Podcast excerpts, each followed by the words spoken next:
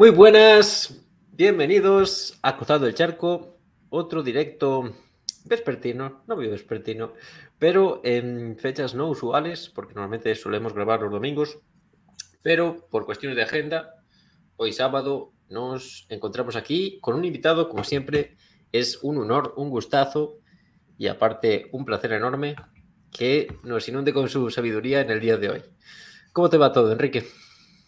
Joder, muchísimas gracias por esa presentación que me queda siempre tan grande. Eh, yo encantado de estar aquí, Martín. Todo, sabes que bien, te trato bien. Encantadísimo, me trata muy bien la vida. Así me gusta, así me gusta. Si no, tenemos que ajustar cuentas por ahí si, si se porta mal. Sí, sí, podemos, podemos apuntar direcciones por ahí. por si acaso. No, bueno, como, como, pueden, como pueden ver, la, el tema del directo de hoy es hablar un poco sobre, no tanto sobre Ucrania, porque tal vez incluso nos encontramos incluso saturados de la situación, sino un poquito de, Europa del Este, ¿no? En este sentido yo voy a ejercer el, rol de cuñado, ¿no? Eh, voy, a, voy a verter todo lo que generalmente se cree de la, cultura popular de, general sobre Europa del Este aquí en España y Enrique ejercerá como alguien que por lo menos entiende el tema, ¿no? Y no opina lo primero que se le viene a la cabeza, ya que, bueno, si nos, ya en la entrevista que tenemos con Enrique, la primera toma de contacto, como quien dice, ya nos comentó que era un, tema que le interesaba mucho, em, como bien sabéis, él estudia historia y lingüística, ¿no? O filología clásica y, y, el mundo bizantino, ¿no? Que tiene tanta relación a través de la ortodoxia y demás, pero bueno, qué mejor que nos cuente él, a pesar de que, como ya digo, si queréis profundizar más en la cuestión, lo explica también en, la entrevista, ¿no? Pero cuéntanos un poco, incluso si quieres, cómo, cómo surgió esa pasión, de dónde viene, y, o si tiene un origen o no, ¿no? Pues, a ver, esa, esa pasión es totalmente eh, irracional. O sea, cuando alguien digamos, llega a investigar o toca videojuegos de estrategia o tal y tiene como una opción los, rusos como civilización, pues, digamos, acaba, acaba de leyendo. Eh, también estuve investigando el, o sea, esto, ya te digo, muy, de, muy, de pequeñito, estuve leyendo sobre, sobre el sambo, deporte que he practicado y que pienso practicar en un futuro también. Eh, entonces, pues, me he impregnado de, de esa es decir, me, he impregnado de esa, de esa, identidad, por así decirlo. Todavía me falta la barrera lingüística, eh, leo cirílico, pero, pero nada. ¿Es, ya un paso importante? Es lo, único que por ahora puedo decir. Sé algo de vocabulario, pero por ahora solamente sé, leerlo. También en algún momento me atreveré con el eslavo antiguo, pero bueno. Que ya te digo, que es que son... Me gustan las emociones fuertes. sí, son. es, un cúmulo, es un cúmulo de accidentes que han hecho que me interese mucho por, por esa zona, por la historia de esa zona, pero no solamente por Rusia, sino en general eh, por, la, por la identidad, vamos a eh, evitar decir naciones, por la identidad eslava orientales. Entonces, hmm. está, vamos, digamos que lo, lo tengo relativamente tocado. Sí, sí, no, en ese sentido creo que nadie lo duda, ¿no? Pero era por saber más bien de dónde, de dónde viene. Es una cultura viene, o sea, viene, viene de un accidente de, de, digamos, cogerme a civilizaciones en, la, en, los videojuegos y de, en artes marciales, eh, digamos, saber lo que era el sambo. Entonces, a raíz de ahí, pues ya siempre me, me ha tirado eso. Sambo. Sambo, eh, ¿nos podéis explicar un poquito? Yo no lo tenía en el radar. Es, bueno, supongo que será un arte marcial, pero ¿a qué se asemeja? ¿Cuáles son más o menos sus características? Por, dar un dato así interesante. A ti, esto te va a gustar. Es que además yo tengo un artículo hablando de esto. O sea, es decir, el ah. único artículo que me han publicado por ahora en una página de historia seria, eh, hablando de la historia de las luchas tradicionales europeas. Em, digamos, cuando se estaba formando la Unión Soviética, por así decirlo, eh, digamos, Lenin y toda esta gente, quería dotar al ejército rojo de un arte marcial propio. Entonces, eh, digamos, los tres padres fundadores del Sambo, diacrónicamente, es decir, creo que ni siquiera coincidieron en el tiempo, lo que hicieron fue eh, investigar las luchas tradicionales y regionales de todo el imperio ruso y le pusieron como base el judo. Entonces, el judo y el sambo se parecen mucho en ese sentido. De hecho, si tú ves digamos, un combate de Borba Sambo, que por así decirlo sería eh, la lucha Sambo, y veo un combate de judo, son muy parecidos. Entonces sería como una mezcla entre, entre lucha y judo que tiene pues esas pequeñas peculiaridades de... Le añadimos técnicas del chiadoba georgiano, del kuras de, de digamos, de, la zona de, Asia Central. Entonces eso es el sambo, es un judo a la rusa. Curioso, bastante. ¿Lo, practicará Putin? No sabemos, hay datos. Eh, Putin lo practica. Putin lo practica y lo practica. O sea, de hecho, eh, mm, Putin tiene cinturón negro de sambo y tiene cinturón negro en judo. Y por la, por las redecillas recientemente que han ocurrido, evidentemente el cinturón negro de sambo no se lo van a retirar, pero eh, la Federación de Judo Internacional le retiró su título honorífico, no el cinturón, porque eso no lo pueden hacer, pero el título de maestro honorífico se lo han retirado. Joder, sí. Sí que está duro porque, claro, yo, por ejemplo, sigo mucho el boxeo, ¿no? Y los armenios, georgianos y demás, también los propios rusos, ¿no? La escuela rusa se caracteriza por golpes muy plantados en el sitio, muy fuertes, ¿no? Ahora hay. Eh, Canelo va a pelear con, un boxeador ruso que no saben si le quitarán el título y todo, y todo lo demás. Es, es un tema complejo, pero por ejemplo, en artes marciales mixtas, los chechenos eh, son bastante, bastante potentes, ¿no? Eh, se relacionan también se relacionan también con esta. Bueno, los kazajos en boxeo también son, son unas máquinas. Pero eh, ¿tienen relación con esta con este lucha o es algo aparte? Javi es campeón, campeón, campeón internacional de combat sambo. es decir, él se, ha, él, se ha, impregnado en el sambo, así que sí. Y su técnica básica la basa en el, en el sambo. Efectivamente. Es que yo, UFC, todo lo que es artes marciales, no sigo, solo sigo boxeo. Es lo único que me. No, no, no, pero... tampoco por qué, saberlo. Pero no, no, sí, sí, pero claro, Khabib, creo que también hay otro que es Chimaev y demás, ¿no? Dicen que, eso, que son muy duros y que tienen como una técnica también muy, muy depurada en ese sentido. Sí, sí. Es que, a ver, de hecho, en un principio lo que se hizo en Rusia fue eh, lo que ahora llaman el combat sambo, es decir, el sambo era integral, es decir, incluía eh, digamos, un área de golpe y un área de lucha. Y era como un artes marciales mixtas pensados para Rusia. Hicieron su versión deportiva para que fuera más accesible al público en la, modalidad de lucha, en la modalidad de lucha sambo, pero cuando vieron que en Estados Unidos eh, estaban sacando el, el MMA, eh, digamos, televisado en compañías como UFC y tal, pues dijeron, ah, pues nosotros volvemos a nuestros orígenes y sacaron esa modalidad de combat sambo que era el sambo original, el, que sería ese sambo mixto. y entonces pues existen esas dos modalidades. Existen tres realmente, pero para mí, son dos. Claro, porque después en las Olimpiadas está la lucha grecorromana, creo que es, que es algo así de suelo. Eh, sí, a ver, la, lucha grecorromana, eh, esto casi va a ser ya historia del deporte. ¿eh? La, se está no sé por qué, pero se está convirtiendo. La, lucha grecorromana se inventa en el siglo XIX. o sea, se coge de base la, lucha olímpica y se intenta como remodelar como unas reglas que se ajustaran a la lucha grecorromana, por eso se llama así. Pero no, no es que venga directamente de mm, de la lucha griega o de la lucha romana, sino que fue un señor, eh, inserte nombre, francés del siglo XIX, que mm, estudió, digamos, eh, una modalidad de, lucha que después desarrolló su propia, su propia forma de entenderlo y lo llamó lucha greco-romana. Bastante, bastante curioso. Pedimos disculpas porque esto no estaba dentro del guion, como quien dice, ha sido totalmente espontáneo, pero bueno, supongo que a la gente le parecerá interesante. Me tienes que enviar ese artículo, Enrique, lo, tienes pendiente porque tengo que echar un ojo y, un tema interesante, la verdad. Perfecto. Pues bien, vamos a un poquito meternos en el tema, ¿no? El, tema, como ya dijimos, es el mundo. ¿Cómo que dice el mundo? Es la, vamos a ponerlo así, ¿no? Que, aunque incluso es al ser, no tener barreras, como quien dice, geográficas claras, es un mundo que, eso que está en, constante interacción con otras culturas, ¿no?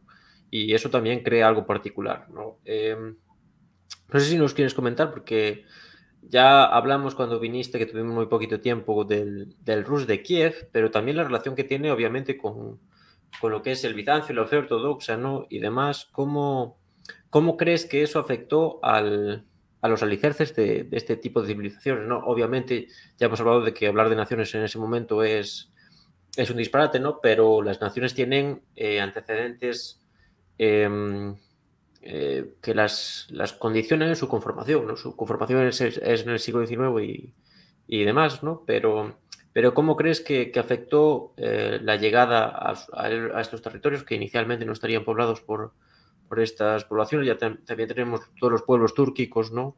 Que parten de, Anatolia, como bien comentaste, Kazajistán, por ejemplo, ¿no? Eh, ¿Cómo crees, y obviamente la fe ortodoxa, la relación con Bizancio, cómo crees que eso puede condicionar en, los inicios de, estas civilizaciones?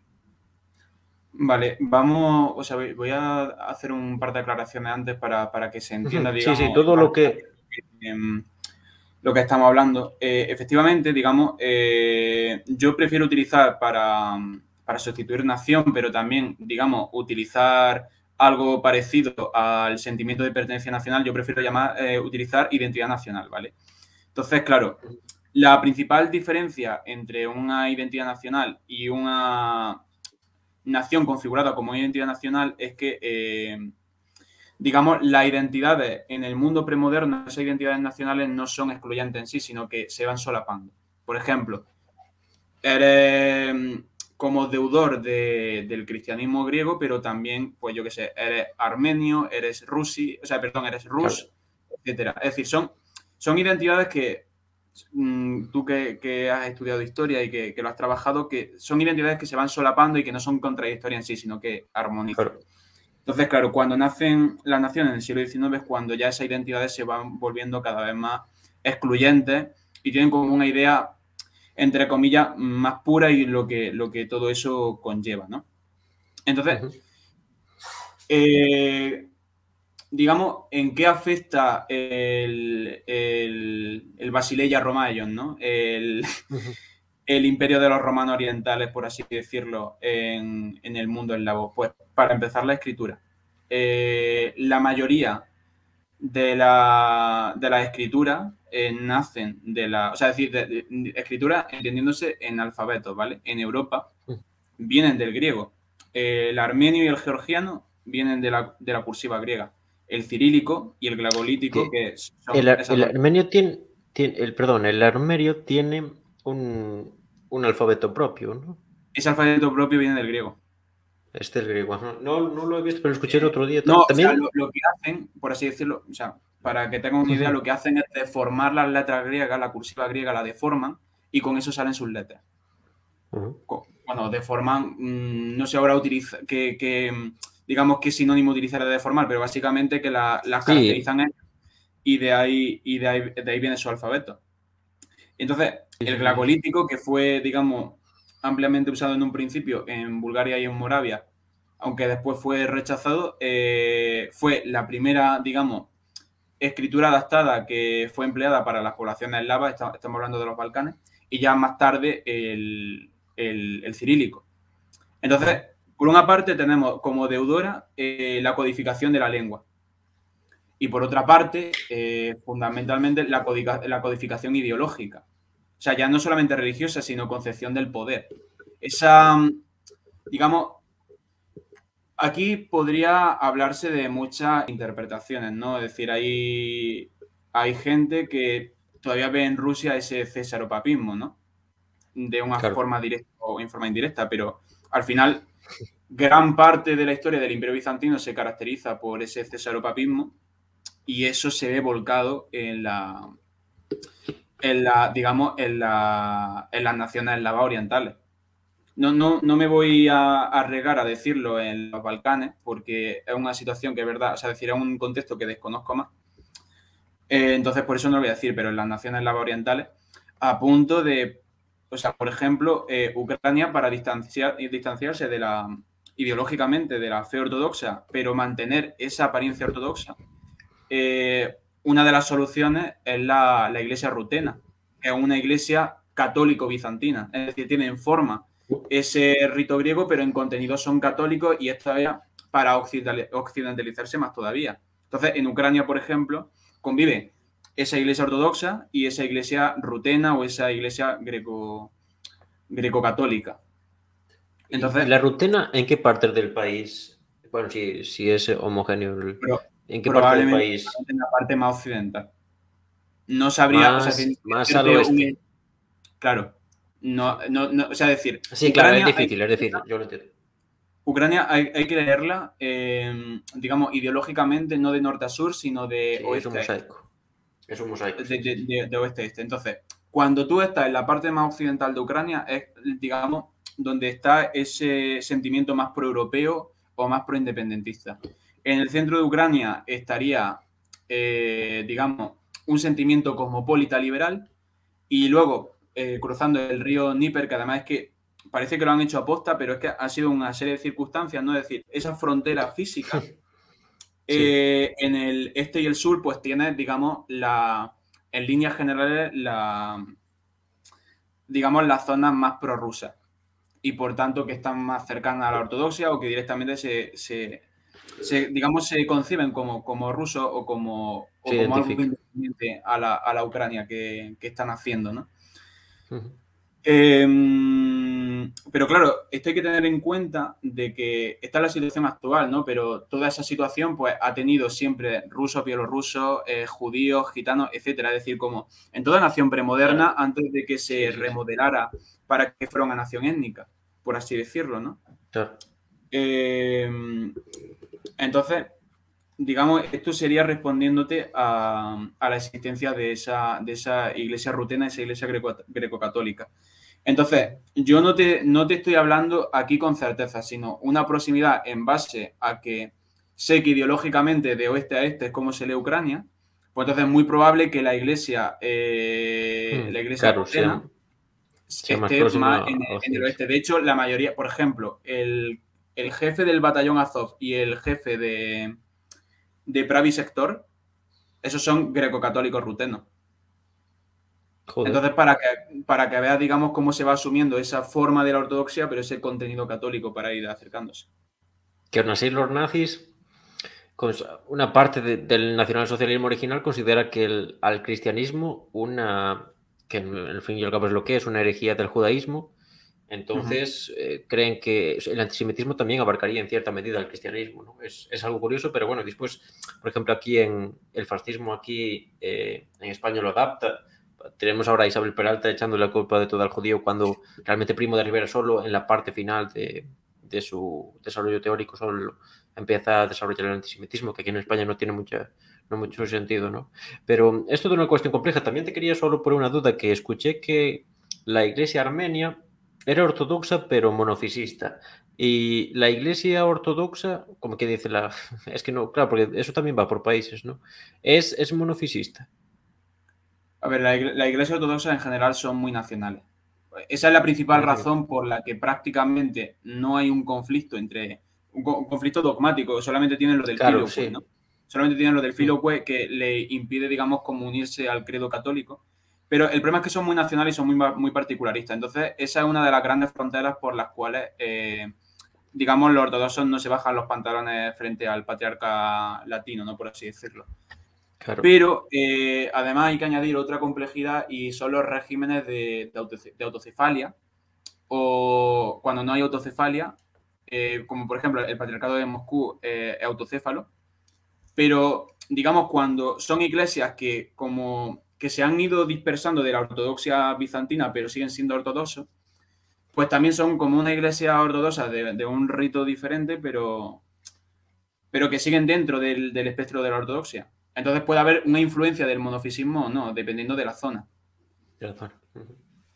Bueno, sí que, a ver, ahora yo hace mucho tiempo que no trato estos temas, lo mejor desde segundo de carrera, pero el monofisismo en sí es una, una podríamos decir que herejía, pero una interpretación diferente del cristianismo que defiende frente a la Trinidad, que, Jesucristo era todo eso en un, en un solo hombre o era, era, solo realmente un hombre. No, es algo así. Yo no lo tengo muy fresco, si tú lo podrías aclarar para la gente a lo mejor que no conoce el término. Em, no me acuerdo exactamente lo que dice el monofisismo, mm, pero es, responde, e, e, es decir, pero responde, es una de estas herejías que, que responden a la pregunta de, o sea, cómo que un, dios es uno y trino y cómo tiene tres naturalezas y todo eso. es decir, eso, eso en una cabeza no entra, ¿no? Entonces, Es una, es una respuesta. Y una cabeza medieval menos, casi.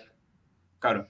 Entonces, es, una, es un intento de responder a, a, esa, a, esa, locura de planteamiento, ¿no? Es decir, aquí he entendido, o sea, sin que se ofendan los católicos, eh, estoy en tono paródico, ¿no? Porque, claro, o sea, la formulación esa de, de un solo Dios con tres naturalezas, eso, digamos, costó lo suyo formularlo, ¿no? Entonces, pues, una de esas propuestas era del, del, monofisismo. Era como lo de Pedro Sánchez diciendo que, que, va a ir a la guerra, pero él no.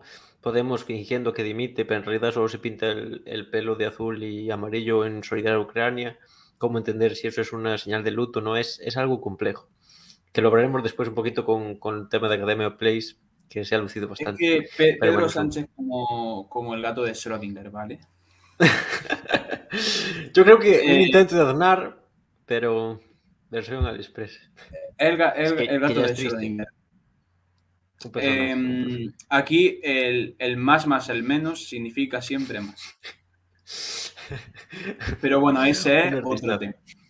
Sí, sí, sí, eso es otro tema. Vamos a ir poquito a poco, como dice. Hay una, hay una crónica, curiosamente, porque yo estuve en, por esos mundos, solamente estuve en Bulgaria. En, Bueno, hicimos una ruta a Sofía y también fuimos a la costa, a Varna, y hicimos así una, una ruta ahora dos o tres años.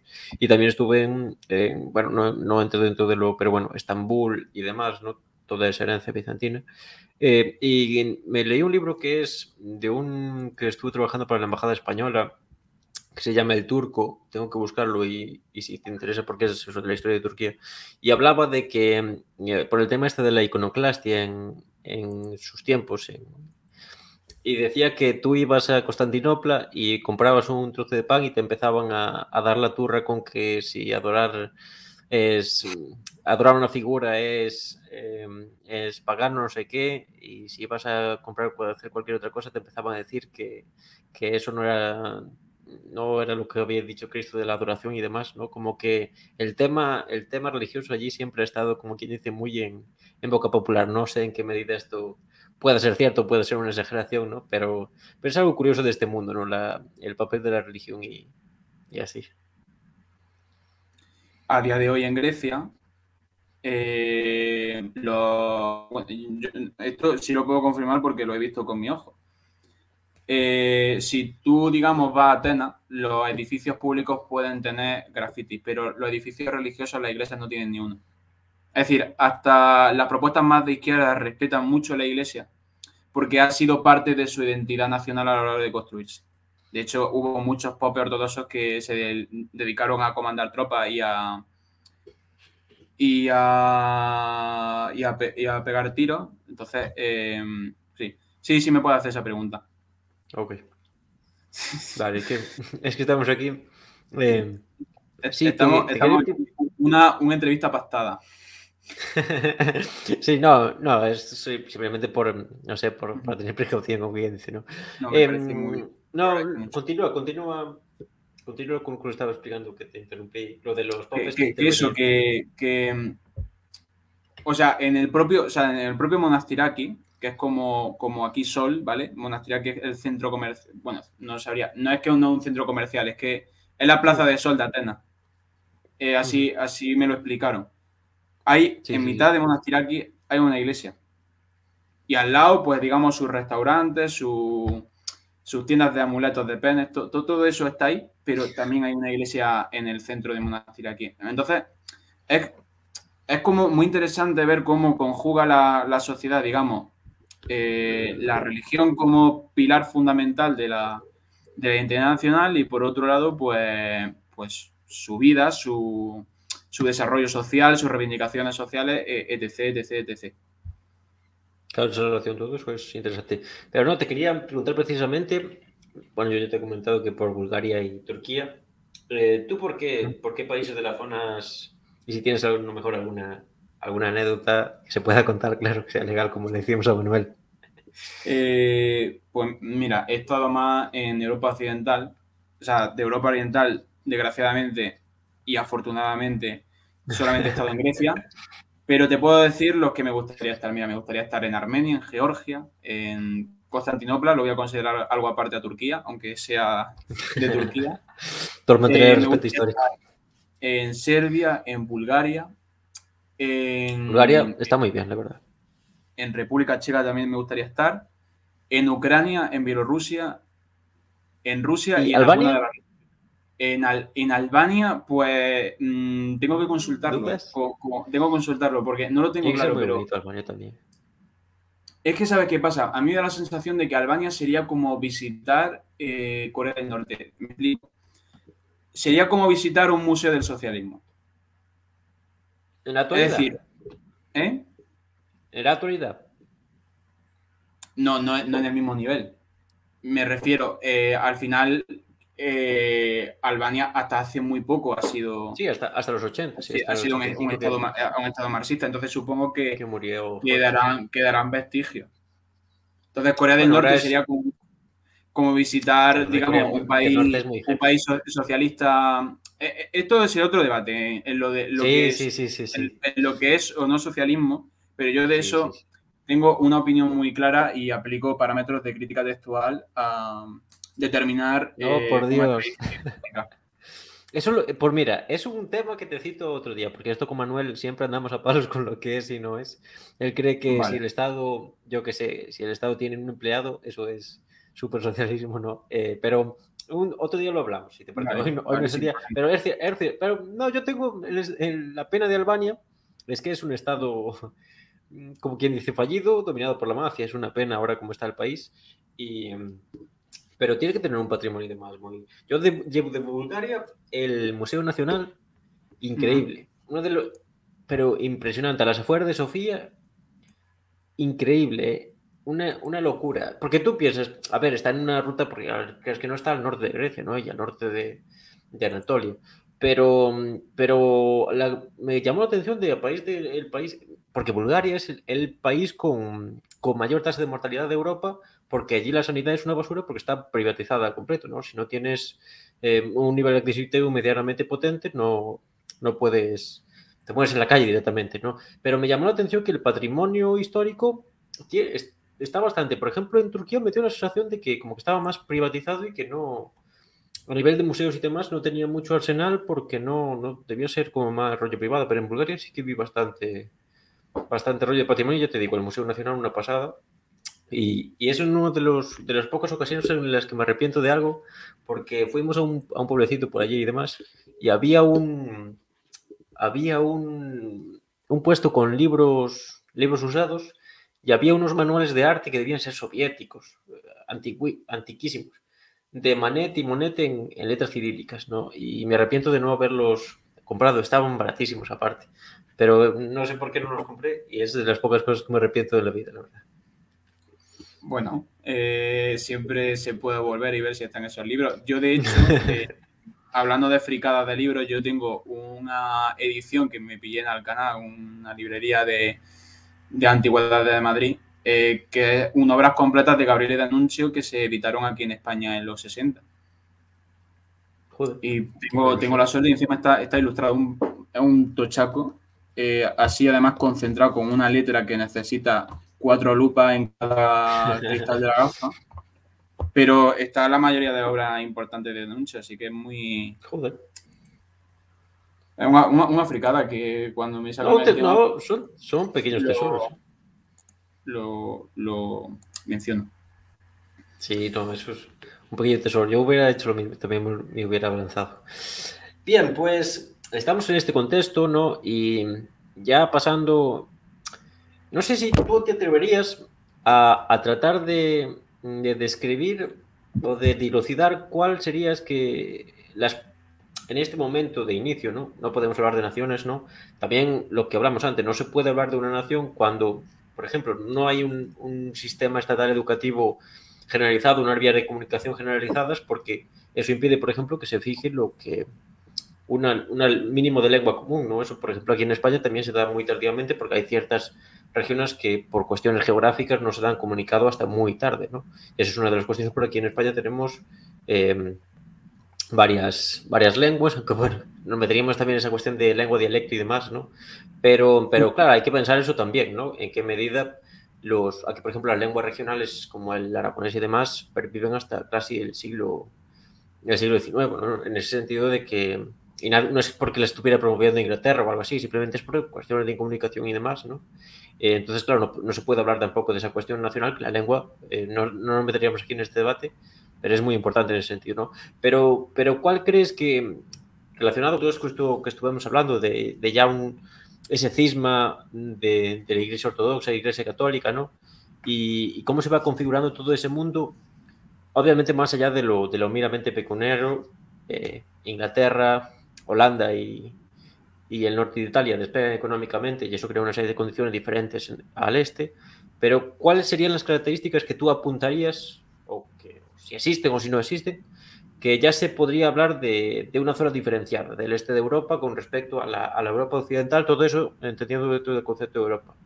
¿Qué, ¿Qué diferencias ves tú entre esta Europa inicialmente ortodoxa, que obviamente está expandiendo y demás, con, con relación a la parte más occidental? Bueno, tú has dicho parte de, la, de las claves. O sea, yo en vez de Estado prefiero utilizar comunidad o entidad política, así no solucionamos los conflictos. Principado, en fin, lo, lo que toque, lo, lo, nominalmente. ¿no? Eh, a ver cómo, cómo, lo explico. Cuando os conocí, yo os dije que Europa no solamente es un concepto geográfico, un concepto ideológico porque antes, digamos, se apelaba a otras cuestiones. De hecho, tú, en, si en el siglo XIX e incluso en el siglo XX, tú le preguntabas si un serbio se identificaba como un serbio, te iba a decir que se, identificaba como un cristiano ortodoxo. Para, para claro, él, su pilar fundamental de la identidad era la, la, la, religión. Y anteriormente, Entonces, ciudadano de Roma, ¿no? Era el concepto. Sí. Entonces, eh, al final, o sea, yo creo que que digamos la principal diferencia, o sea, viene por tres razones. Vamos, pues, digamos, por las que nos pueden ser más familiares o para más lógicas. El hecho de que exista el bloque soviético, eh, o sea, decir, como un modelo alternativo de sociedad, pues e, ese telón de acero, eh, digamos, eh, ficticio, o, pues ha separado, digamos, por así decirlo, la, digamos, la forma de entender el mundo y el ver como un extraño al otro europeo. Si te das cuenta, los criterios de Europa Occidental y Europa Oriental se hacen no en torno a criterios geográficos, sino en torno a criterios ideológicos. El telón de acero, ahí está. Es verdad que... de Europa tratan de hegemonizarlo, antes de la Unión Soviética, tratan de hegemonizarlo unos y otros, ¿no? Incluso también, por, supuesto, por ejemplo, por claro. Luego, a eso hay que añadirle que los estados-nación eh, no los nacionalismos, sino los estados-nación, maduran antes en la parte occidental que en la parte oriental. En la parte oriental tenemos dos grandes eh, imperios clásicos, no, incluso tres. Tenemos tres imperios clásicos, el, el ruso, el turco y el austrohúngaro, frente a estados-naciones que están en la Europa occidental. Entonces, eso, digamos, esa forma de entender... chocan en la Primera Guerra Mundial, ¿no? Pero, pero claro, es una Claro, o sea, colap colapsan, pero no es lo mismo tener... Eh, a un, digamos, una sociedad nacionalizada desde el siglo XIX que a una sociedad nacionalizada desde el siglo XX.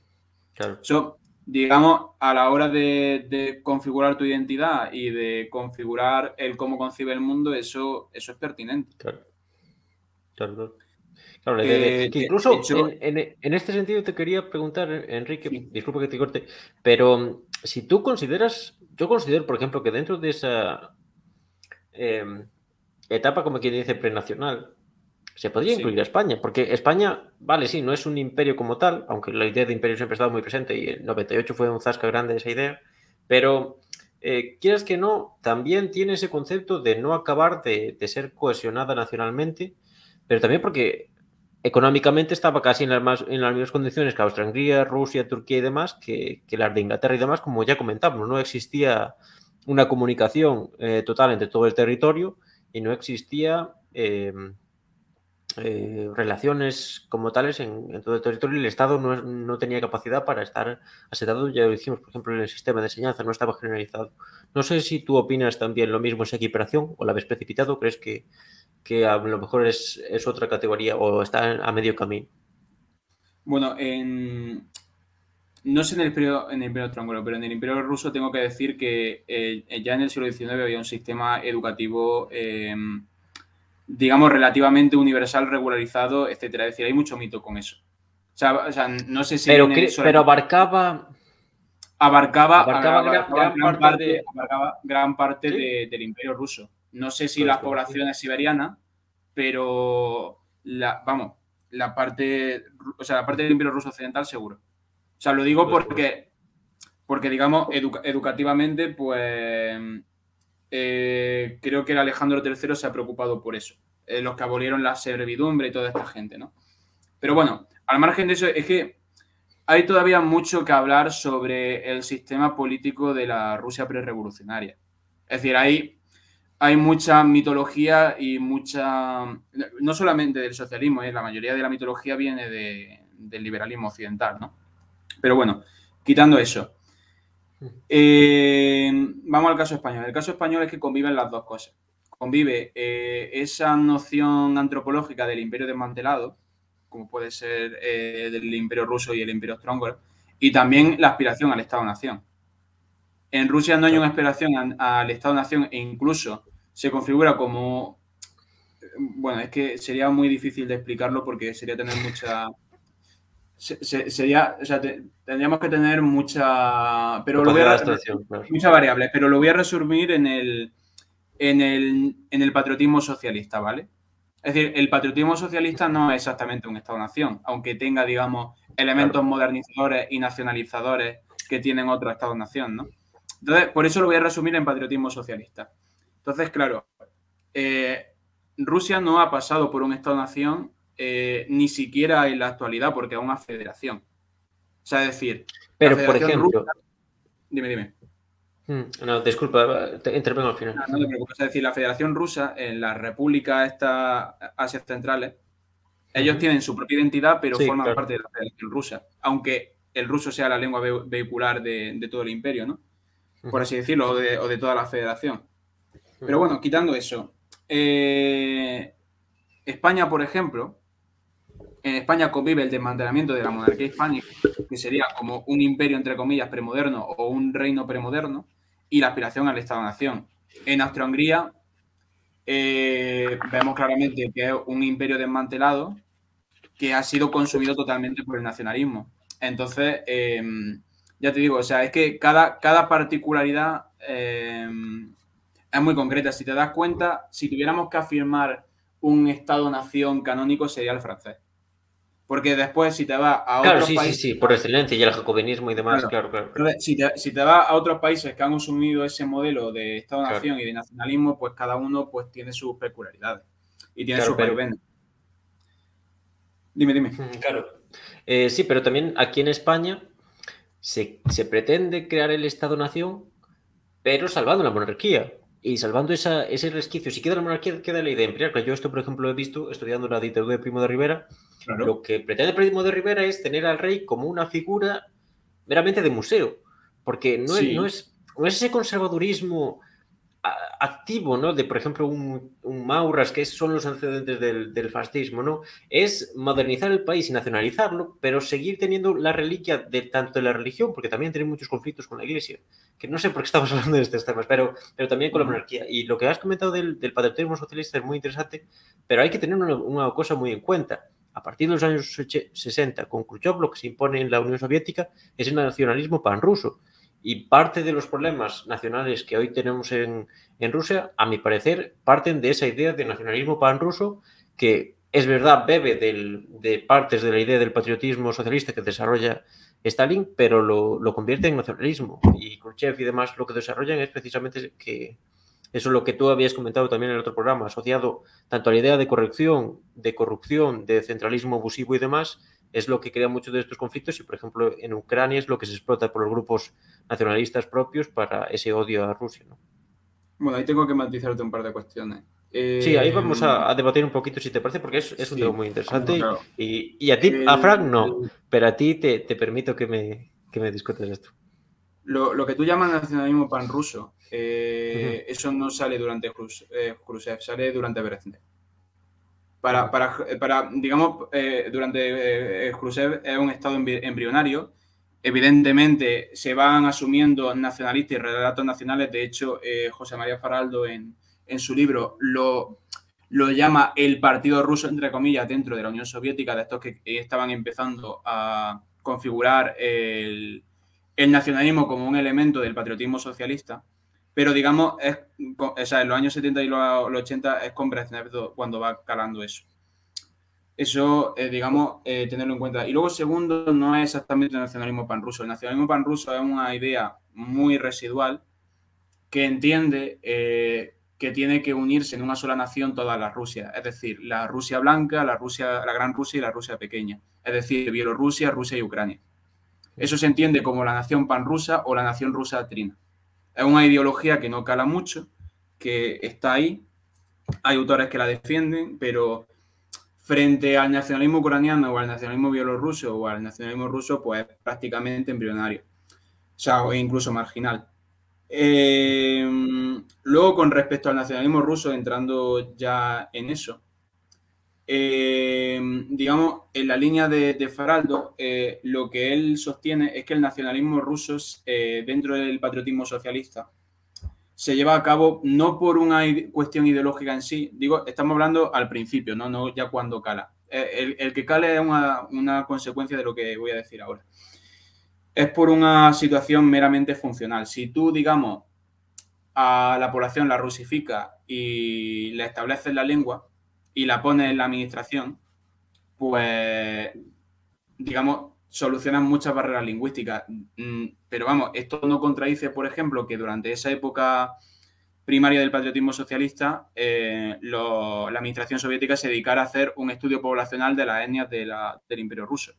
Esos son, de ahí vienen los famosos mapas estos, que vienen un gran mapa del imperio ruso, de la Unión Soviética y te ponga kazajo, bielorruso, ucraniano y todo, digamos, todos por ahí desperdigados. E, es cuando se hacen esos, esos estudios. Entonces, al final, el nacionalismo ruso eh, está totalmente ligado al patriotismo socialista, pero por una función práctica. Y, y posteriormente, el hecho de que exista el nacionalismo ruso dentro del patriotismo socialista como una función práctica va digamos, a desencadenar el que el nacionalismo ruso emerja como una disidencia a la Unión Soviética o como un apoyo a la Unión Soviética, no como idea comunista, sino como idea rusa, ¿no? Entonces, em, de hecho, esto lo explica muy bien eh, Sergio Marquina en su, documental. Claro, sí, precisamente. Es que me, venían flashes del, documental. precisamente... lo explica muy bien articula muy bien el puzzle, porque claro, también es que es lógico, es un territorio inmenso y claro, lo que él comenta, por, ejemplo, cuando es la, inauguración de la mezquita y demás, ¿no? Como Putin, incluso con los chechenos, como Putin no encarna en sí una idea nación, nación. Es conservador y es populista, pero quizás esa idea de nacionalista es difícil porque el nacionalismo es como parte de un, de un corpus homogéneo y eso en Rusia es bastante difícil, por eso también Putin se lo hay que admitir, aunque a las que los de Academia Place no le guste, que en ese sentido sabe hacer malabares muy bien con cuestiones muy complejas, ¿no? Y aquí tenemos al señor Mr. Eggers, que nos saluda, Uyghur, muy buenas. Muy buenas. Como esperemos que, que te lo pases bien hoy, aunque bueno, ya, ya vamos como que dicen la, en la parte final. Bien, Enrique, como, como este tema está de actualidad y demás, ¿no? Y yo quería como que traer un poquito más al pasado para que la gente ah, no sé, como que lo viese un poco más, porque claro, precisamente con todo esto de Ucrania y tal tenemos mucho el presentismo, ¿no? Y hay que entender que las cuestiones se desarrollan a lo largo del tiempo y tienen, tienen causas obviamente históricas, ¿no? Entonces, pero bueno, vamos a hablar ya de, de actualidad. Em, vamos a meternos un poquito más en, en, materia y precisamente es lo que has comentado de, de la importancia de, de, la Unión Soviética y también eh, antes los antecedentes a la Primera Guerra Mundial, ¿no? Pero muy en gran medida es lo que has comentado ya de la, de la Unión Soviética, el telón de acero que tristemente es, es, un recurso que se sigue aplicando aún hoy día, ¿no? Em, este señor que está, que le gusta un poco la, la harina bien, bien macerado, ¿cómo es el, el de que estuvo en el PP, después Ciudadanos, cómo es el... Eh, ay, no me sale ahora. Mm. Ah, el que está ahora en el PP, Tony Cantó dice. Eso es el, el loco También con ese recurso, que a ver, que Tony Cantó es un loco y el pobre no sabe ni lo que es la Unión Soviética ni en qué país vive, ¿no? Pero, pero es triste, ¿no? Que aún se hable de ejército rojo, de... A mí me dio mucha pena porque Julián Casanova, yo es un, un historiador que respeto bastante porque incluso a nivel de fascismo no es de estos locos que, te pone, que se pone a gritar sobre los totalitarismos y lo vi hace poco en una entrevista diciendo que, que existía una línea entre Iván el Terrible, Stalin y Putin, ¿no? Y es una, es una estupidez. cualquiera que entienda un mínimo de, esos tres personajes sabes que no tienen nada en común, ¿no? Y que Putin no es un loco, ¿no? Y también existe la OTAN y la OTAN no, no, no reparte bombones por los países, ¿no? En ese sentido, no sé qué opinas de, de toda esta locura de, de lo antirruso y de esa histeria colectiva que manipula la realidad y que hace más mal que bien. Vale, vamos por parte. Em, o sea, lo de que se asocie a Iván el Terrible, a Stalin y a, Putin. O sea, decir, es que casi no sé si comentarlo.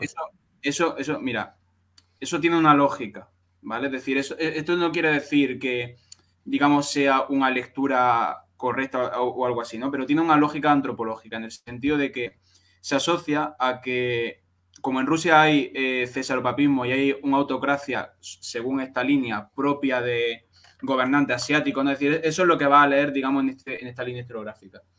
Pues es normal que en, Rusia salgan autócratas, por así decirlo. E, esto, insisto, estoy reproduciendo lo que, hmm, lo que esta línea eh, dice, ¿no? Entonces, claro, el ejemplo paradigmático eh, sería Iván el Terrible por ser supuestamente el zar progresista que centraliza la, administración, que realmente no la centraliza. Lo, que hace es regularizar. Yo no utilizaría el verbo centralizar, lo que pasa es que lo va, a leer por ahí, porque lo que hace es, digamos, es como contener a la nobleza, crea un, patrimonio propio suyo que se llama la oprignina, en fin, temas que no voy a entrar.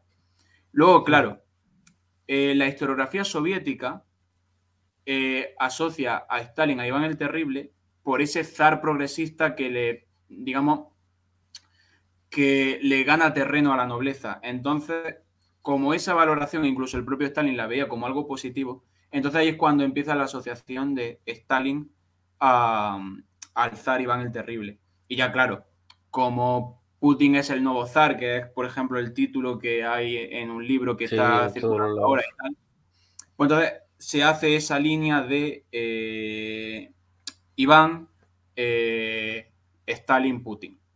Pero es por, digamos, por una lectura antropológica que la propia historiografía soviética en cierta parte ha alimentado.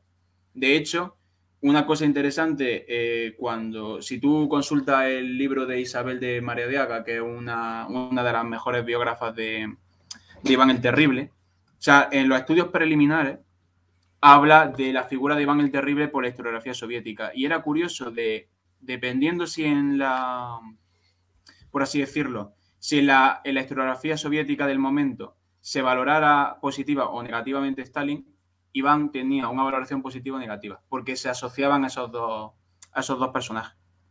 Bueno, yo creo que, que, Casanova en este caso solo, solo quería asociar de que eran asesinos de niños, esto de que comían niños al mediodía y demás y poco más. Aquí nos dice eh, Uyghur que para mí que el poder económico está más concentrado y de ahí salgan autócratas más potentes. Se puede ver esto en el Japón, Meiji, por ejemplo, ¿no? La Alemania eh, de Bismarck, por ejemplo, también es, un buen antecedente de todo esto. Sí, es obvio, ¿no? Es obvio que en estos países la, planificación es, es, muy fuerte. También se debe, por ejemplo, estuvimos hablando hace poco de derecha y de posguerra europea en, en el podcast, esto también se dio con la Francia de De Gaulle. De Gaulle también hace planes quinquenales, ¿no? Y demás, y concentra la... Eso no quiere decir que sea socialismo, por lo menos no creo que, sea algo equiparable, ¿no? Pero es precisamente, es lo triste de que eh, aquí en Occidente nos hemos quedado precisamente en esa Guerra Fría, ¿no? Incluso historiográficamente, no tiene nada que ver la Guerra Fría en lo que es posterior a la Segunda Guerra Mundial, hasta como hemos comentado, con, con Khrushchev y con Brezhnev, ¿no? Eh, cambia la relación de producción. En, ese sentido, es, un poco un recurso manido que es muy potente, porque también el nacionalismo aquí en, Europa y el protanismo y el prooccidentalismo se va a hacer precisamente en eso, en crear un enemigo constante que va a venir y nos va a robar a nuestros niños, y eso obviamente desvía la atención. Y aquí en España, con toda la inflación y demás, creo que es algo muy probable. ¿no? Vale, y esto iba en relación a lo segundo que, iba a decir. Em, por mucho que yo también tenga esta manía persecutoria con la OTAN y también la criminalice mucho y tal, por muchísimas razones, eh, es cierto que la OTAN, eh, digamos, hasta antes del conflicto estaba en un estado decadente. Me refiero, Trump, por ejemplo, no le quería echar ya ni un dinero, ni, un duro a la, OTAN. Estaban retirando tropas de Afganistán, quiero decir. Era era una estructura que se estaba desmantelando. Y es verdad que eso se está utilizando como argumento para decir, nada, es que Putin quiere acabar con la OTAN y tal. Y lo cierto es que ya no podemos leer, aunque la gente quiera, no podemos leerlo en clave de la Guerra Fría, porque esa época y ese contexto ya ha pasado. Y lo cierto es que estamos ahora eh, en un nuevo contexto. No sabemos lo que, lo que va a ocurrir, no sabemos cómo va a establecerse el orden geopolítico, pero ya no se puede leer en clave Pacto de Varsovia versus OTAN. No, puede, puede leerse, primero, porque la Unión Soviética ya no existe, segundo, porque la doctrina de Putin es una doctrina con unos planes muy concretos y no son precisamente, se, basa en el pasado soviético, pero no es la Unión Soviética. Y en tercer lugar... y, en tercer lugar, eh, la OTAN eh, ha sido, pues digamos, un plan nefasto, pero ya no es en sí la amenaza. Es un síntoma de la amenaza, pero no es en sí la amenaza. Entonces, teniendo en cuenta eh, todos esos factores, no. Es decir, los historiadores creo que hacen mal cuando hablan en clave eh, de Guerra Fría. En todo caso, podríamos hablar de una Segunda Guerra Fría, pero que es un contexto distinto al de previo a 1991. Claro, y aparte Casanova lo que hace también, que ahora se ha puesto mucho en los medios progres muy de moda, que es decir, que se deben enviar armas a Ucrania y demás, y, y casi entrar en la guerra, porque en la Segunda República no hubo el bloque no alineado. Y que, pues, claro, mm. todos estos son los lamebotas de, del PSOE y de Podemos que están en el gobierno, han hecho una ley de memoria histórica lamentable, pero que es lamentable porque estamos en... Ya es lamentable porque estamos en el año 2022 y se tendría que poner eh, una, serie de mínimos, incluso legales, en sucesos que pasaron en el, 36 al 39. Por eso ya es lamentable. Y aparte por los términos en los que se define la represión y demás, es el doble de lamentable que esa gente, y esa gente ahora se pone a decir que hay que intervenir casi en la guerra y cita la Segunda República. La Segunda República estaba convirtiendo a, país a España en un país soberano. Y la OTAN no ha, no, ha, no ha convertido nunca a un país ni en soberano, ni en democrático, ni en libre, ni en nada. Y es lamentable, es lamentable también eh, los pocos historiadores que intervengan en esto, que lo hagan en esa clave, ¿no? Y la, la otra mitad de los historiadores están mirando a ver cuántos, cuántos pelos tiene la cabeza Putin para, para, juzgar si era un autócrata como, y tenía tantos pelos en el bigote como Stalin y Hitler, y sacar equiparaciones o algo así. Sí, sí, sí, es que es lamentable, es lamentable de la microhistoria. Y aquí también te voy a tirar una puya a ti, porque la otra mitad están analizando las palabras del lenguaje y tal. Y en ese sentido, la historia tiene que ir más allá en ese sentido también y comprometerse, pero comprometerse con seriedad, no con, no con paparruchadas. Al menos esa es mi, opinión. Vale. Em, a ver, a ver, es bueno, es que no, o sea, no te voy a responder a la puya por la sencilla razón de que prefiero respondértela en, en otro contexto. Sí. Em, me he venido porque me he enfadado un poco, pero, el, el, resumen, el resumen es que yo creo que, que el lenguaje es una herramienta muy interesante para el análisis histórico, sobre todo no en el contemporáneo, sino en el, en el medieval, pero, pero bueno, no me voy a, no me voy por la rama. Yo no digo que no sea importante, pero creo que, y no, no, te lo digo a ti porque al fin y al cabo, ahora por ejemplo, hemos estado hablando casi una hora y no te has puesto como se ponen otros eh, que tienen a Fulco en la, en la carpeta y estaban diciendo, no, es que la palabra tal deriva de la... y haciendo genealogías todo el tiempo y, y utilizando la historia al fin y al cabo. Yo, yo no dudo que el, el, lenguaje sea un instrumento y al fin y al cabo muchas veces es, es el único instrumento que, que, esto ya hemos tenido un debate sobre ello y más o menos quedó zanjado, ¿no? Pero, pero creo que, que eso, ¿no? Que muchas veces hacemos acciones y, y actuamos de una forma que posibilita que ciertas otras posiciones que son eso, mucho peores eh, tomen partido, ¿no? Entonces, en ese sentido que todos nos debemos revisar, ¿no? Todos debemos revisar el papel que tenemos en la difusión y en el estudio y demás, ¿no? Simplemente no, es, no, es, no te lo tomamos con un ataque personal porque... No, no, no, no, en, absoluto. Y, y, aunque lo fuera, mmm, preferiría un ataque personal a que no se hablara de mí. Pero bueno, ese es otro tema. ¿Cómo es? La eh, fama siempre buena si deja que hablen de ti, aunque sea malo o algo así, ¿no? Efectivamente. Pero bueno, el, el caso está eh, con el tema de la, o sea, con el tema de la arma Ucrania y todas estas cuestiones, ¿no? O sea, no, no, no, no voy a ponerme a opinar porque, o sea, decir, insisto, públicamente no quiero opinar de este conflicto, pero sí, quiero plantear, sí quiero plantear una serie de preguntas. Si nosotros intervenimos ahí, la población rusa y la población ucraniana va a mejorar su vida. Esa, esa, es la pregunta que yo lanzo a los que me vean y a los que me escuchen. Es decir, si nosotros creemos que eh, haciendo como una coalición, mandando allí soldados y tropas, primero, eh, van a hacer, o sea, es decir, le vamos a hacer algún bien a los soldados que vamos a mandar ahí, o le vamos a hacer bien a la población que, está allá, ¿no? ¿Quién se va a beneficiar de, ese, de ese envío de tropas? Entonces, son esas preguntas que, insisto, no voy a responder, pero quiero, quiero que se dimensione el conflicto de, esa manera para, tenerlo en cuenta. Em, entonces, ya te digo, eh, yo creo que estamos mucho en esa órbita de histeria colectiva de no nos hemos enfrentado a una guerra, o sea, es decir, generacionalmente no nos hemos enfrentado a una guerra en Europa desde la guerra de Yugoslavia, que además fue algo que ni siquiera salió mucho en las noticias.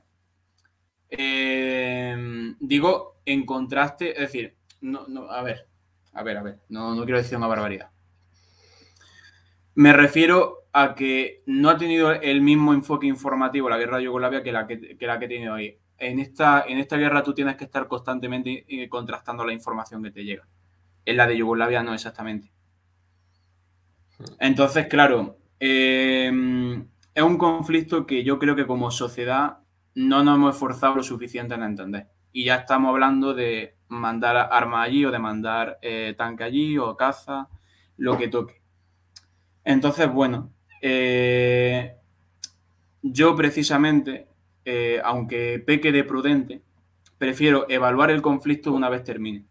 Porque así, digamos, tengo quizás menos valentía, pero tengo menos riesgo de equivocarme. Y yo creo que la gente que tiene valentía de equivocarse está de puta madre en este contexto. Es decir, yo creo que alguien debe aventurarse a hablar del tema, siempre y cuando después tenga la valentía para rectificar.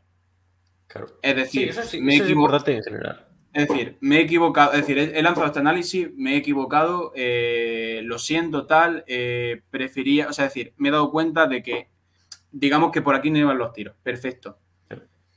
Entonces, claro, la gente que nosotros no queremos, digamos, todavía, eh, digamos, disponernos a analizar ese conflicto públicamente y que quede, digamos, grabada, un análisis de, digamos, con esas características de ese conflicto es sencillamente porque creemos que este conflicto tiene que ser evaluado una vez pase.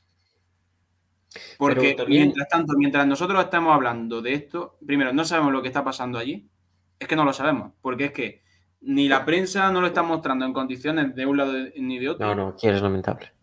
Y, en, segundo, en segundo lugar, ¿qué va a hacer? ¿Irte, de allí a que te secuestren o a que te peguen un petardazo? Pues... Por eso digo, eh, hasta que no acabe y, un tiempo A, no, no podremos sacar, eh, digamos, un análisis justo de lo, que lo que ha supuesto la guerra de Ucrania. O de lo que, no, de lo que supone la guerra de Ucrania. Entonces, entiendo que eso puede generar muchísima frustración, porque claro, eh, entonces, ¿en qué queda nuestra labor? El problema es que los historiadores no somos profetas, somos analistas. Hay historiadores que pretenden ser profetas, pero no, no lo somos. Entonces, por eso yo prefiero no, ya te digo, prefiero no, equivocarme en esto, sobre todo siendo una guerra en un territorio que me interesa tanto y cuya cultura claro. Eh, te, implica eh, más. Puedo decir que amo. Y a mí me, parece una desgracia. Sí, no, a nivel, claro, una, una guerra siempre es una desgracia, ¿no? Y sobre todo de este, de este carácter que en la que solo pierden los, los propios habitantes de, de, ambos países, ¿no? Pero lo que has comentado del, del, envío de armas, ya se han enviado un montón de armas defectuosas y tal y demás, y aquí España ha enviado armas, España tiene una, es una de las pocas industrias que quedan en el país armamentística, se ha enviado un montón de armas, seguramente se ha hecho un negocio de la hostia, pero ¿en qué ha repercutido el país? ¿Cómo está la inflación? ¿Cómo están los precios de las cosas? ¿Cómo está, bueno, el aceite de, de girasol? Yo no cocino con aceite de girasol, pero bueno, han dicho que tal. ¿Cómo está la gasolina? ¿Cómo está además todo eso? Por eso, esto también refleja otras, otras dinámicas. Eso de que Amancio Ortega saque, 2.000 millones de beneficios en un balance eh, anual no repercute en el país en última instancia. Eh, y eso es así. Y ya, ya, hablaremos de la podemos hablar también de la Unión Europea, no lo que supone la Unión Europea. Quien nos ha metido en este marrón en última instancia es la Unión Europea. La Unión Europea que está comandada por Alemania, pero Alemania por atrás sigue negociando con, eh, con Rusia, ¿no? Esa es otra. Y después también tenemos eh, lo que tú has comentado de los historiadores. El señor Casanova, cuando sale en televisión, lo primero que tiene que decir, a ver, señores, ustedes son estúpidos, han leído a Stalin, han, leído, han visto a Putin, no tienen nada que ver. Puedes desarrollarlo a tu forma, de, lo que quieras, tal, pero un mínimo que tenga algo de no ciencia histórica sabe que la Unión Soviética de los años 50 no tiene nada que ver con, ni con la Rusia actual, ni con la Rusia de los años 70, ni, ni demás. Y el ambiente bélico ese de, Guerra Fría no tiene sentido. Y, esto ya vamos a también para cerrar ya últimamente. Yo creo que Rusia es Europa y que Rusia, en última instancia, incluso a nivel geográfico, ¿en qué, en qué zona de, Rusia están sus principales ciudades, Moscú y San Petersburgo? Es que eso de dividir, de hablar tanto de Europa, no saber definirla y dividirla por, por caracteres, como que dice, casi clasistas, porque muy bien, todos somos Europa supuestamente, pero después cómo se trata a los países de, o se permite que, que se hagan barbaridades como están haciendo en Polonia, en Hungría y, en parte de Ucrania, con, en Mariupol. ¿Por qué no se hacen corredores humanitarios? Porque están los nazis que sabiendo que si se hace un corredor humanitario se vacía la ciudad de, civiles, van a arrasar con ellos y los van a barrer hasta los cimientos. Que yo no digo que en, Rusia no haya, nada. Para decir que eh, Ucrania lleva intentando meterse en la OTAN y en la Unión Europea desde hace mucho tiempo. O sea, decir, no ha sido el Euromaidán ha sido el, el punto de, inflexión, que es un conflicto que viene anterior, viene precisamente lo que tú, de, lo que tú comentaste, ¿no? El, como era Lukashenko, el, no, Lukashenko es el de Bielorrusia, el, anterior, el anterior presidente, ¿no? Que en su, en su mansión, en la que tenía, se hizo el Museo de la Corrupción actual, ¿no? Y, todo eso sigue muy presente y tal, pero eh, la, gente que está comentando el país hacia Europa no es mucho mejor que. Bueno, no, no me sale. Me sale Sidorenko y Lukashenko, pero no son. Pero no es, mejor que los prorrusos. pero es el de 2014. Y, bueno, una cosa que hay que mencionar que. Em, que esto, la gente lo suele ignorar, pero ocurrieron dos conflictos, ¿no? O sea, es decir, dos, dos protestas, no una. O sea, es decir, están las del Euromaidán, ¿vale? Y luego están las del Maidán, que son, son cosas distintas, ¿vale? el Maidán fue el que tuvo más carácter social y fue el que desenvolvió, o sea, el, digamos, el que sus consecuencias se desenvolvieron después en los conflictos del Donbass, ¿vale? Entonces, la gente suele remitirse al, al Euromaidán, pero también es muy interesante analizar el Maidán porque es después el que tuvo más repercusión de la gente preguntándose. Dice, bueno, pero ¿qué, qué, qué hacemos? O sea, decir, ¿qué ganamos nosotros metiéndonos en la Unión Europea y tal, no? y fue el que fue cogiendo más carácter popular e incluso, entre comillas, socialista. Y no, no, suelen, no suelen mencionarlo. De hecho, cuando se levantaron las repúblicas populares del Donetsk y Lugansk, las primeras experiencias eran de, de colectivización y de empresas autogestionarias. Empresas que, por cierto, se quedó Rusia. Claro, eso hay. E, eso, hay una entrevista a un excombatiente creo que es, no es descifrando, es entre guerras o descifrando la guerra o algo así, eh, en la que explica precisamente eso, que él fue buscando socialismo allí y el pobre se encontró con que había, había unos sectores que eran más así por, por socialistas y demás, pero fueron asesinados enseguida por la inteligencia rusa. Y, y, un poco lo decepcionante en ese sentido, pero, pero sí, es lo que comentas y la diferencia entre... pero bueno, también, por ejemplo, se ha, se ha, llamado República Popular de Donetsk y de Lugansk, ¿no? eso se utilizaba, por ejemplo, mucho en. Es una tradición Sí, eso se utilizaba en lo. Todo esto del. Que siempre comento de la Bruce y demás, los años 70, la descolonización y demás, ¿no? Todos los que no se querían alinear con el eje occidental o participar, por ejemplo, en el, en el bloque de no alineados, utilizaba esos nombres y demás, ¿no? Pero pues ya me dirás que tiene de, de, popular Donetsk, Lugansk o, por ejemplo, Corea del Norte, ¿no? Que tiene de popular y democrático, ¿no? Es, es un poco que sí, que es, que es curioso también, por ejemplo, Moldavia. Moldavia es un país en el que, en el que manda el sheriff este que tiene un club de fútbol, pero aún así mantienen la nostalgia del, y mantienen toda la simbología soviética y demás. Creo que en Bielorrusia también ocurre algo parecido. En ese sentido, en Bulgaria, por ejemplo, yo no encontré ningún símbolo así ni nada parecido, pero, pero no sé, es un... Eh, a, ver, tienden a llamarse repúblicas populares por, por más... Sí, por tradición. De, hecho, eh, hubo un, pequeño breve periodo de tiempo donde también como una zona de Ucrania, o sea, la zona más occidental de Ucrania se independizó y se llamó República Popular de Ucrania. En fin, es que tienen, quiero decir, eh, tienen, esa, tienen esa tradición y es porque son muy, muy horizontales en algunas cuestiones los consejos militares y esta movida autogestionaria y tal, y por eso se llaman populares. Pero bueno, que muchas veces se quedan en el nombre, como, como dices tú. Eh, aquí nos comenta Uyghur muy fino de que la República Popular del Congo era aliada de Estados Unidos y la Camboya de, de Pol Pot también fue en cierta medida aliada de tanto de China como de, de Estados Unidos en un cierto periodo. ¿no? Es bastante curioso, pero, pero bueno, simplemente por, por cerrar, eh, te mandé el vídeo este de Academia Plate y, Sí. y pone Putin y el despertar de Europa. Simplemente comentar un poquito eso de, de lo que hemos ya comentado, la, la histeria colectiva y también ese, ese concepto de que no nos da tiempo hoy, que tenemos que hablar otro día de choque de civilizaciones, lo que yo creo que es muy interesante porque precisamente Fukuyama dice que se acaba la historia y después Huntington eh, habla de choque de civilizaciones y eso en, en gran parte marca el discurso, pero como vemos no es, no es algo eh, tan simple y en ese sentido no sé cómo lo ves, porque en este, en este vídeo Academia Place sale eh, ensalzando a la OTAN y a la Unión Europea y, y supuestamente Academia Place son españoles y demás, ¿no? Pero no sé en qué país viven, porque si, si vieran que supuestamente Putin está perdiendo y está llorando en su casa y Europa está renaciendo de sus cenizas, no, no entiendo muy bien por qué, dónde hacen ellos la compra, por ejemplo, ¿no? Porque los, ya digo, los precios es que es, un, es una auténtica locura, ¿no? Y si, si, si Europa está supuestamente en una guerra ganándola, humillando a Putin y, y haciendo eso, ¿no? Que, que, se quiera suicidar como Hitler y Stalin, supuestamente, según esta gente, ¿no? Eh, no entiendo muy bien cómo está el, la propia Unión Europea así, con eso, incapaz de, de, de conseguir suministros eh, de gas, viendo cómo China se va a liar con Rusia y le va a dar por el ojete bien duro, y cómo Estados Unidos se está riendo de ellos porque está creando un conflicto en las fronteras de la Unión Europea y, y no está teniendo ninguna baja, ni bueno, ahora incluso se está reconciliando con Venezuela, ¿no? Eso también tiene, tiene gracia. No sé qué opinas tú en general de todo esto y así ya vamos cerrando. Vale. Ju justo lo más preocupante de este tema es que nosotros ahora no vamos a tener la fuente energética rusa. Eso, es lo principal, es decir, o sea, digo, digamos, ya, ya, que estamos yendo a lo material, o sea, eh, Rusia va a hacer sus negocios con quien les toque ahora y nosotros esas fuentes energéticas las vamos a perder.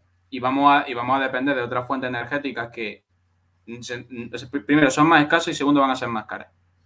Entonces, yo esto, si, si algún ministro escucha este podcast, eh, por favor, llamo a la cordura. Piedad. Llamo a la cordura no para, para, para, que se, pues vamos, para, para, que se lo piense, porque eh, ya te digo, van, o sea, es lo, lo, que tú dices, es decir, a lo largo de esta semana eh, los precios van a empezar a subir muchísimo pero mucho, mucho. Es que ya están mucho. subiendo, ya están subiendo. Yo, eh, yo, mira, no tengo coche y solo haciendo la compra ya lo he notado. No, no, yo también lo he notado, pero uh, en fin, estoy preocupado con ese tema. Y, y, y, eso es lo que la gente no ha sido capaz de ver en esta histeria colectiva, de que si tú a, a una potencia nuclear con recursos tú la aíslas, lo único que tiene que hacer esa potencia nuclear con recursos es darte la espalda porque no la puede invadir porque teoría de mutua destrucción, básicamente. O sea, va a hacer, lo, va, va, a hacer negocios con el otro culo del mundo. Claro, y... es que si, si, esa, si, esa, si eso que es isla estuviera en Australia, de puta madre, pero es que tienes frontera con ella y dependes en cierta medida con ella. Ya. El, el, el caso, el, el, caso es que, que nos vamos a quedar sin la fuente energética rusa y, y vamos a depender de, la, de las distribuidas por el, por el tío San a través de un país que también ha estado bloqueando mucho tiempo. Entonces, eh, no sé, eh, no sé qué hay de alegría en bloquear, en bloquear a Rusia. Porque... Sí, no, no se cae de euforia, porque todos los medios están no como si Europa, ¡buah! Europa ahora con la OTAN va a arrasar en el mundo y, y no ha hecho nada, solamente ha, ha perdido territorio geopolítico.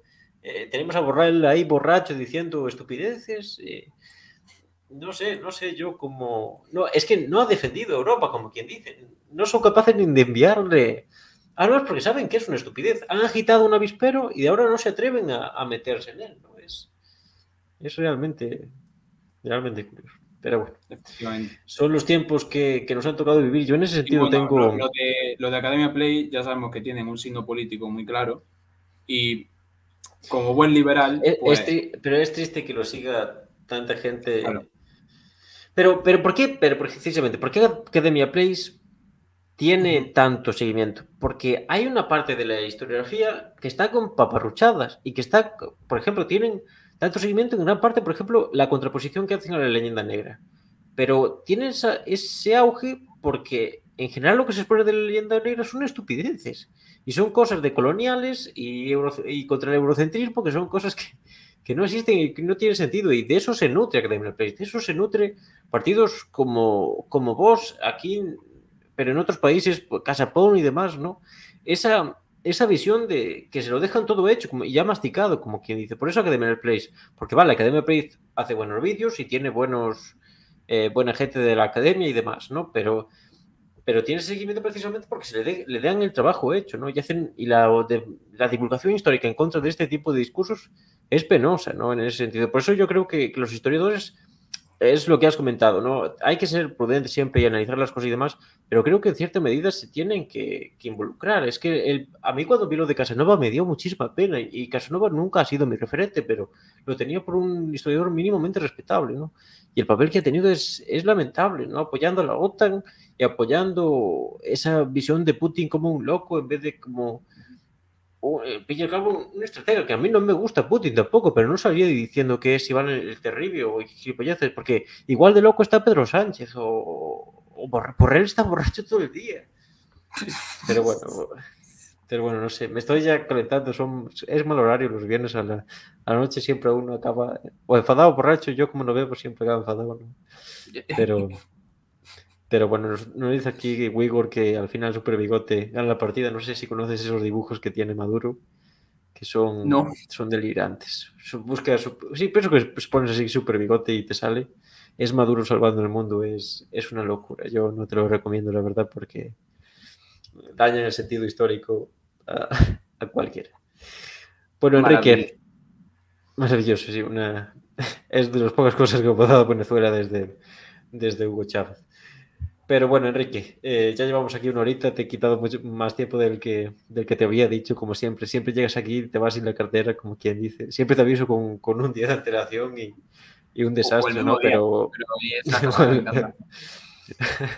tú ya, yo creo que ya estás, te despiertas en el medio de la noche pensando que, que te voy a contratar para un directo o algo así. Eh, pero bueno, como siempre, un, un placerazo tenerte por aquí. Eh, nada, nada que decirte, nada que apelarte, ¿no? Es una pena porque todo esto nos tienes que contar también un poquito desde el punto más de meternos en este tema, porque yo creo que Europa del Este en general es un tema muy interesante, el mundo ortodoxo y demás, ¿no? Tanto la actualidad como la propia historia, ¿no? Eh, no sé si quieres comentar algo antes de, despedir. No, eh, salvo que muchísimas gracias por, por invitarme. Muchas gracias por siempre ser este canal tan, tan amable conmigo, tenerme muy en cuenta.